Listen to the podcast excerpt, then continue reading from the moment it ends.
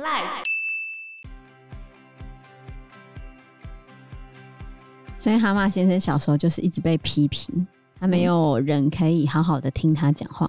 从小的那些伤害已经累积到一个极限了，而且他的父亲就是一个一直处于父母自我状态的人，所以是不是可以说他会有这样子的心理问题，跟他从小生长的背景有很大的关系？对。Hello，大家好，我是 Joe，我是 Fana，我是 Anna。我觉得第一步总是最难啊，就像你踏入这张室也是最难的一步啊。之后你只要愿意走出去，其实解决就差不多三成了。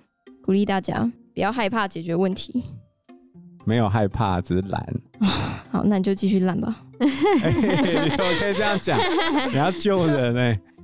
比如说我们最常见的网络成瘾，好了，嗯，像我们最近有一个孩子，他爸爸跟儿子们全部都严重网络成瘾，那这样怎么办？没办法，我觉得很难哎、欸，因为你家长不改变，小孩就会这样啊。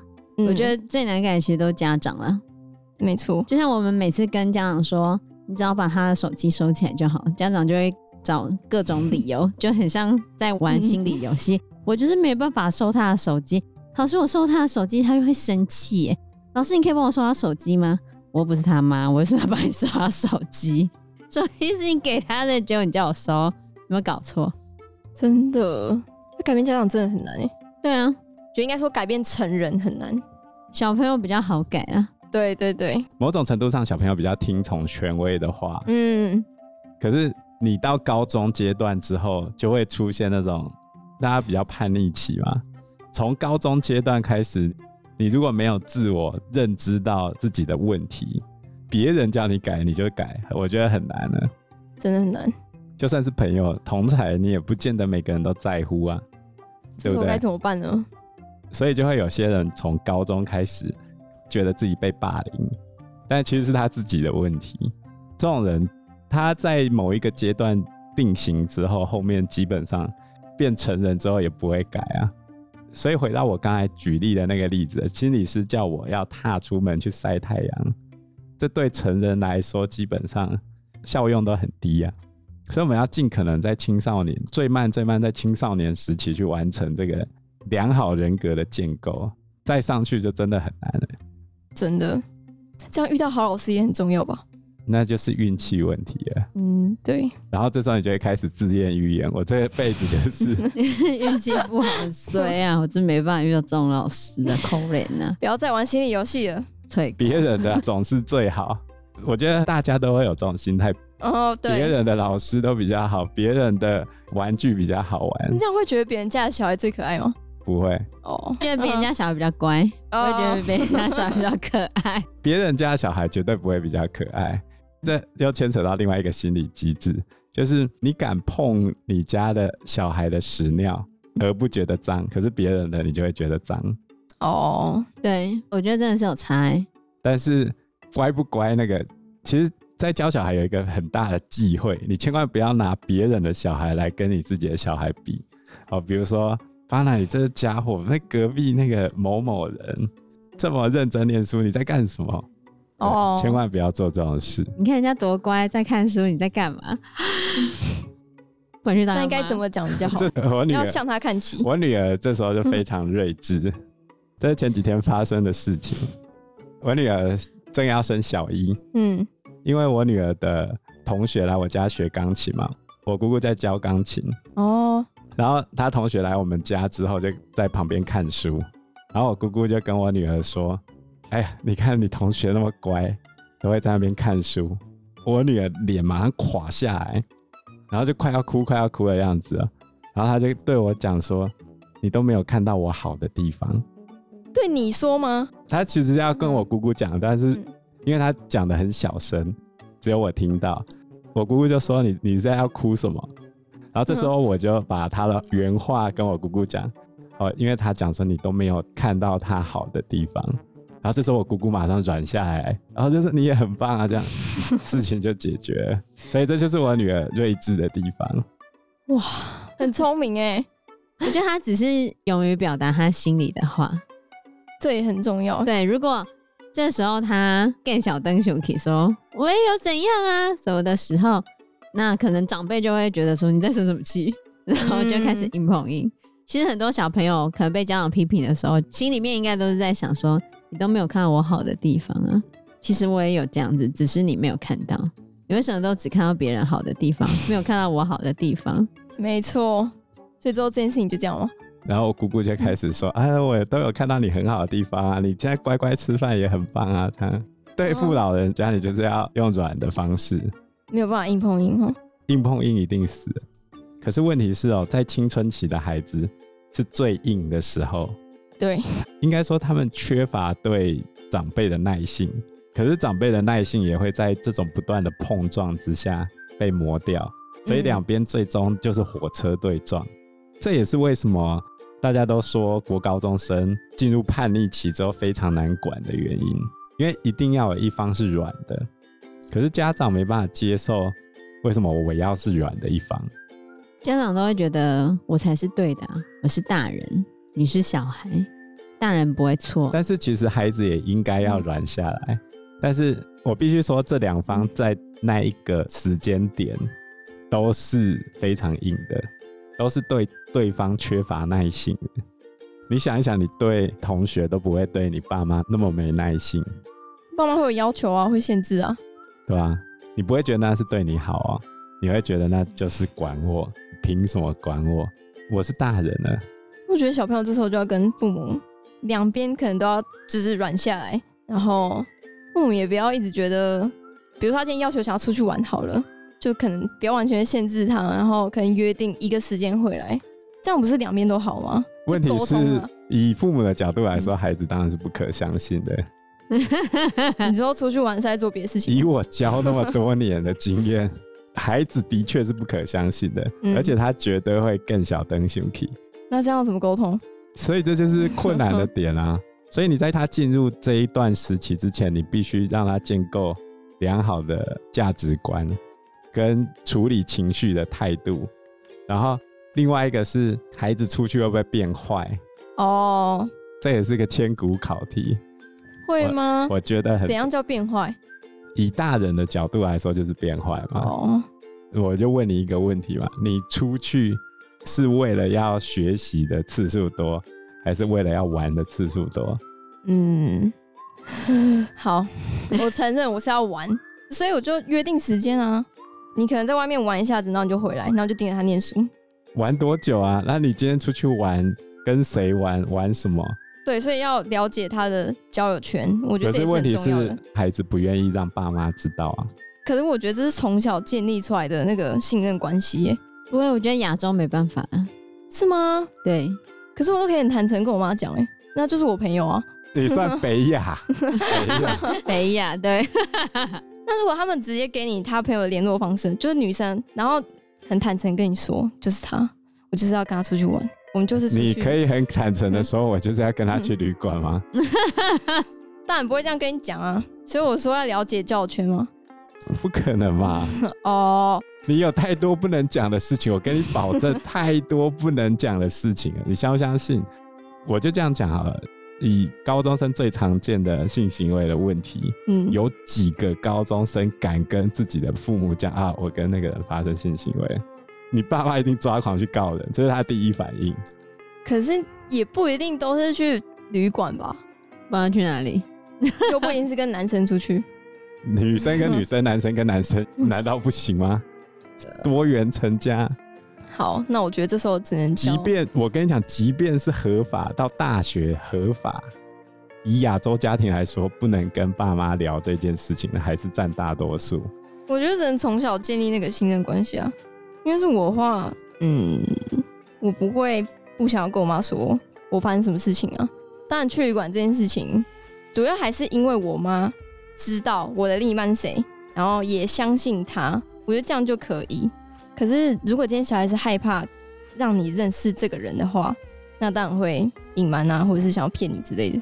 以亚洲来说，女生的家长通常都会用挑剔的眼光看那个男生。那你就不要用挑剔的眼光啊，没办法啊，他今天都愿意带给你看，这是一个很大的那个哎进步。我跟你讲，亚洲家庭真的很难，对你来说也很难吗？当然很难啊，很难啊哦很难、啊。你现在还没小孩，等你有小孩就知道啊。养儿方知父母恩。好，万年难题。等以后你女儿带她男朋友回来的时候，那如果她今天在高中的时候就带男朋友回来呢？就是哦，我有一个人想要介绍给你，哎呀，我觉得他不敢。所以你们到国高中的时候就一直灌输他说：“你不要交男朋友，你不要交男朋友，你不要交男朋友。我不知道哎、哎呀，好好难哦、你这是万年难题啊！好难哦、”你们会这样讲吗？没有，你要教他情感教育，然后问题在于，我觉得身为父母最担心的还是性行为的问题啊。嗯，你要哪一个父母亲能够接受这种事情？好，我觉得男生通常可以接受，女生通常没办法。女生的家长，男生家长很能接受啊，真的男生这样没差，你不要把别人肚子搞大，不要让我提早当阿妈就好了，哦，对，对不对？男生都蛮这样子啊。这种话，可是女生呢，哦，真的很难。对不对就？好像之前的那个案例啊，要跟他女朋友分手嘛，嗯然后他们两个发生性行为的时候是有拍照片的，然后结果那个男生跑去女生家前面撒照片啊，哦，然后我觉得这是很难。为什么女生不能讲？因为在华人家庭里面，性这件事情是非常忌讳的。对啊，也许你成人之后，大家可以讲，就好像现在很多 podcast 节目有在聊这些事情，但是大家是没办法在青少年时期用一个正常的态度去面对的，我觉得很难。尤其是家长跟孩子之间的沟通是锻炼的，完全锻炼的，哦，就更难了。没错，就好像你不会跟你妈聊任何性行为方面的事情，不可能的，我觉得很难啊。不可能啊！长大了也不会聊啊。我从来没跟我家里任何人聊过这些事，从会想聊吗？还是就不会？从小就觉得这是一个 禁难忌以难以启齿的？对对，对华人家庭来说，就是一个很大的禁忌啊。对现在来说也是吗？是啊，正确的性教育跟情感教育不是也很重要吗？很重要啊，但我觉得会变成说，你会期待老师教，但是老师教过头，比如说像最近台南有一个女老师啊，她在国中担任代理老师嘛，然后他上建教课哦，建教课哦，嗯，然后他多次提及他个人的性经验跟怀孕体验，然后还讲说运动员女生很多人要，然后跟田径队女生某个部位的相关话题，这些言论被家长投诉，然后他就被解职了。不过他现在还在打行政官司。嗯，我们先无论这件官司的胜负，他是在上健康教育课，那家长跟孩子能够接受的尺度是什么？我觉得是个大问题啊！就是不要讲，都不要讲。家长没有可以接受什么？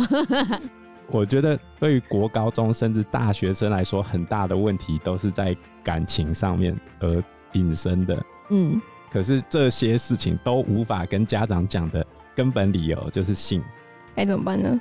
所以这就是风暴期的孩子为什么很多事情没办法跟家长讲的原因嘛。可是我们又必须要在这个时间点去切入孩子来处理这些事情啊，我们好像讲太远了。就这样啊。哦，好，那在经过前面提到这么多心理概念，然后几次智商之后，在最后大概第六、第七次的咨商时，蛤蟆有向苍鹭娓娓道来他整个的人生经历，那这边就不细谈。然后呢，他觉得能像讲故事那样将自己的一生全部告诉苍鹭，对蛤蟆的影响超乎他愿意承认的程度。他发现能够把自己的经验告诉另外一个人，而不会被嘲笑或排拒，是多么大的慰藉。无论是好是坏，这就是他的人生。他既不是伟大的圣人，也并非罪大恶极的坏人，他就是他自己。最让蛤蟆高兴的是，苍鹭似乎真的从头到尾都很有兴趣。那叙述的过程可以让蛤蟆有机会完成检视他的人生。他开始意识到，某些人与事对他有着长时间的影响。他看着自己如何面对，也看到一个事件是怎样引发另外一个事件。以前在他回想过去时，那些发生过的事件都是片段的记忆重现，彼此似乎没有什么关联。偶尔他会回想和检视某一段比较长的片段，比如像入狱期间，他总是迫不及待要把这些不愉快的念头抛开，赶快想其他事。可是现在他开始有能力回想而不谴责任何人，他能找到不同的事件之间的关联，客观的加以检视，而不会感到愧疚。慢慢的，他开始了解某些事为什么会那样发生，以及它会带来什么样的影响。换句话说，蛤蟆开始能省思自己的行为，并从中学习。也就是说，他成功转入到成人自我状态了。他可以务实的从自己的角度审视自己的人生，发现从苍鹭那里学来的一些观念帮助很大。所以有时候人的情绪问题，就是因为你一直找不到倾诉的对象而产生的。对，我觉得蛮大原因是因为这样子，没有一个人愿意真的听你在说什么。一般来说，你都会有一个担任垃圾桶的朋友或另外一半。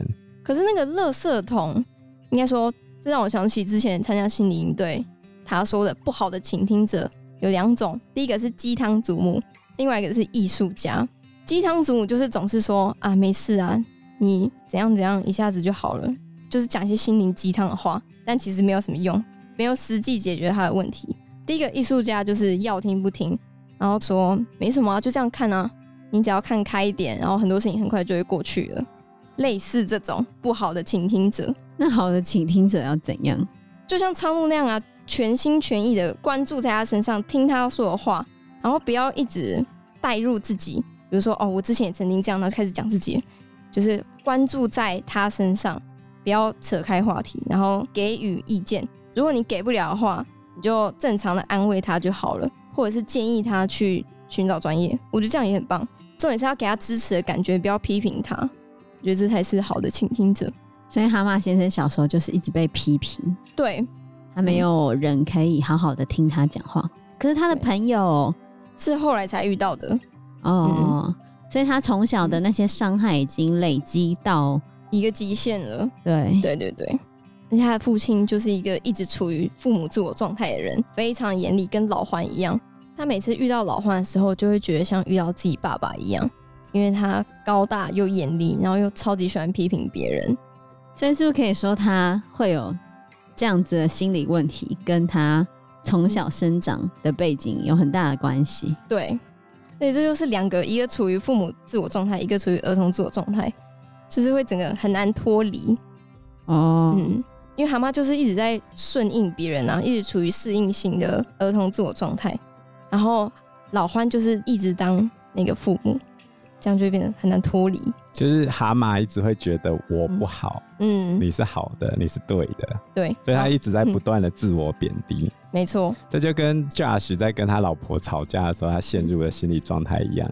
而他前妻啊，会不断的跟他讲说，你做这个决定是错的，他不管做任何决定都是不对的，然后最后他就会放弃决定权。嗯、如果这一件事情延续下去的话，他就会变成老婆宝，就是。什么事情都要问我老婆嘛？那老欢呢，就变成是我好，我对你不好，他就会塑造出自己的优越感嘛。对所以其实两个人都有问题啊。对，而且两个人是贴合的，因为蛤蟆就一直觉得老欢是对的嘛，老欢也觉得他自己是对的，然后蛤蟆是不好的，蛤蟆也觉得他自己不好，所以其实老欢也需要治疗。对，处于严重的父母自我状态。那我们这边要提到最后一个概念，就是人生坐标，我好，你也好。每个人人生都有开始、中间和结束三个阶段，开始的阶段必定会影响着后面两个阶段，也因此人会依据早期的经验倾诉你的世界观。而我们在一生中都会试图回答两个问题：我认为我自己怎么样？我是好的吗？跟我认为别人怎么样？他们是好的吗？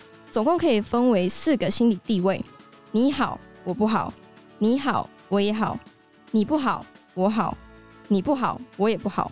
一旦我们在童年决定了何种态度，就会一辈子始终坚持自己的解释，变成我们存在的根本基础。之后我们会建构的世界都是印证与支持这些信念与预期。在控制事件以确保预言实现之下，我们会确保自己的世界跟预期的一样。我觉得这里应该比较符合自验预言的概念，就是你会不断的用生活中遇到的任何事情来自我。印证你对自己的那个预言，对，没错。所以有那种明星的锻炼方式，就是不断的拿镜子告诉自己，我很棒，就是一直说服自己。对，当你能够完全催眠自己的话，你就会变成那样的人。其实是有用的，有用。就是你必须不断的告诉自己，我是个很有自信的人。对啊，我我觉得自验预言是有用的。对啊，就像我们一直期待这个孩子，我跟他说，我觉得其实你很棒，你看你那么聪明，嗯，你看你反应这么快，你看你明明做事这么灵巧，可是你为什么要让自己过成这个样子？一直不断的去告诉他，我觉得他会越来越好。因为时间关系，我们这一集节目就到这边喽。有任何的建议都可以在留言区告诉我们，或者是直接在 Facebook 或者是 IG 留讯我们，我们都会回应你哦。那我们这一集节目就到这个地方喽，谢谢大家，谢谢大家，拜拜，拜拜，拜拜。